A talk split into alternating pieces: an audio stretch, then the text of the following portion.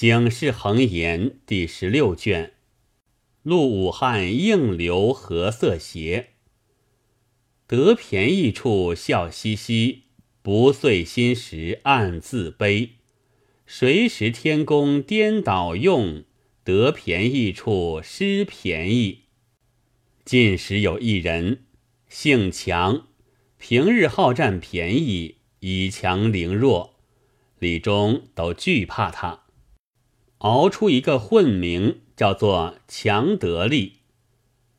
一日，偶出街市行走，看见前边一个单身客人，在地下捡了一个肚兜，提起颇重，想来其中有物，慌忙赶上前拦住客人，说道：“这肚兜是我腰间脱下的，好好还我。”客人道。我在前面走，你在后面来，如何倒是你腰间脱下来的？好不通理。强得力见客人不从，就拨手去抢，早扯住兜肚上一根带子，两下你不松我不放，街坊上人都走拢来问其缘故，二人各争执。是自己的兜肚，众人不能剖判。其中一个老者开言道：“你二人口说无凭，且说兜肚中什么东西，合得着便是他的。”强得力道：“谁耐烦与你猜谜道白？我只认得自己的兜肚，还我便休。若不还时，与你拼个死活。”只这句话，众人已知不是强得力的兜肚了。多有惧怕强得力的，有心帮衬他，便上前解劝道：“客人，你不识这位强大哥吗？是本地有名的豪杰。这兜肚，你是地下捡的，料非己物，就把来结识了这位大哥，也是理所当然。”客人被劝不过，便道：“这兜肚果然不是小人的，只是才可易取，不可力夺。既然列位好言相劝，小人情愿将兜肚打开，看是何物。若果有些彩头，分作三股，小人与强大哥各得一股，那一股送与列位们做个利是。”殿中共饮三杯，以当酬劳。那老者道：“客官最说的是，强大哥且放手，都交付于老汉手里。”老者取兜肚打开看时，中间一个大布包，包中又有三四层纸，裹着光光两锭雪花样的大银，每锭有十两重。强得力见了这两锭银子，爱不可言，就使欺心起来，便道：“论起三股分开，可惜暂坏了这两个客儿。我身边有几两散碎银子，要去买牲口的，就把来送与客人，留下这客儿与我吧。”一头说，一头在腰里摸将出来三四个零碎包。凑起还撑不起四两银子，连众人吃酒东道都在其内，客人如何肯收？两下又争嚷起来，又有人点拨客人道：“这位强大哥不是好惹的，你多少得些彩去吧。”老者也劝道：“客官，这四两银子都拔于你，我们众人这一股不要了。”那一日不吃酒，省了这东道，奉承你二位吧。口里说时，那两锭银子在老者手中，已被强得利拨手抢去了。那客人没奈何，只得留了这四两银子。强得利道：“虽然我身边没有碎银，前街有个酒店，是我舅子开的。”有劳众位多时，少不得同去一坐。”众人笑道：“嫩地时连客官也去吃三杯，今后就做个相识。”一行十四五人，同走到前街朱三郎酒店里大楼上坐下。强得利一来白白里得了这两锭大银，心中欢喜；二来感谢众人帮衬；三来讨了客人的便宜，又赖了众人一股力士，心上也未免有些不安。况且是自己舅子开张的酒店，越要卖弄好酒好食，只顾叫搬来，吃得个不亦乐乎。众人个个醉饱，方才撒手，共吃了三两多银子。强得力叫记在自家账上。众人出门作别，各自散去。客人干净得了四两银子，也自归家去了。过了两日，强得力要买牲口，舅子店里又来取酒钱。家中别无银两，只得把那两锭雪白样的大银，在一个青银铺里去倾销，指望加出些银水。那银匠接银在手，翻复看了一回，手内掂上几掂，问道：“这银子哪里来的？”强得力道：“是交易上来的。”银匠道。大郎被人哄了，这是铁胎假银，外边是细丝，只薄薄一层皮儿，里头都是铅铁。强得利不信，只要暂开。银匠道：“暂坏时，大郎莫怪。”银匠动了手，乒乒乓乓暂开一个口子，那银皮裂开。里面露出假货，强得利看了，自也不信，一生不曾做这舍本的交易，自作自受，埋怨不得别人。坐在柜桌边，呆呆的对着这两锭银子只顾看。引下许多人进店，都来认那铁胎银的，说长说短。强得力心中悦气。正待巡视发作，只见门外两个公差走入，大喝一声，不由分说，将链子扣了强得力的颈，连着两锭银子都借到一个去处来。原来本县库上钱粮收了几锭假银，知县相公暗差做工的在处机访，这兜肚里银子。不知是何人掉下的，那定样正与库上的相同，因此被做工的拿了，借上县堂。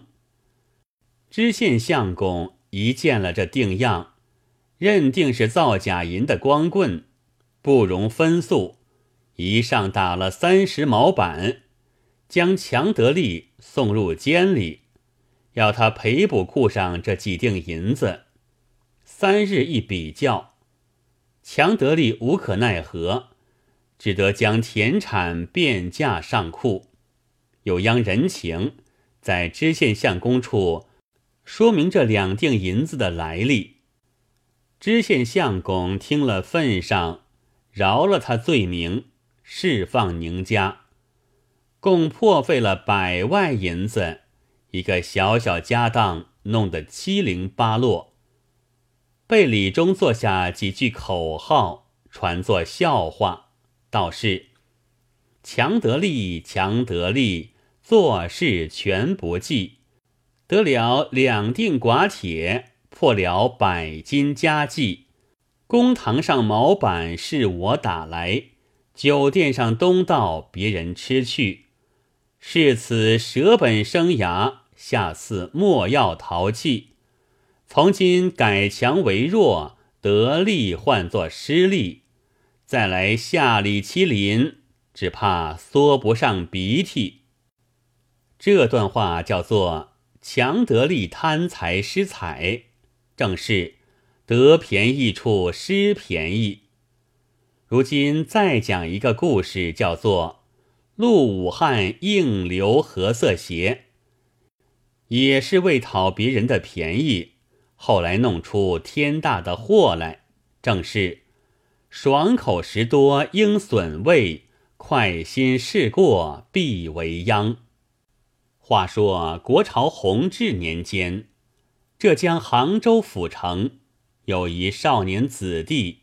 姓张名进，基祖是大富之家，幼年也曾上学攻书，只因父母早丧，没人居管，把书本抛开，专与那些浮浪子弟来往，学就一身吹弹蹴鞠，惯在风月场中卖弄，烟花阵里钻研，因他生得风流俊俏。多情之趣，又有钱钞使费，小娘们多有爱他的，奉得神魂颠倒，连家里也不思想。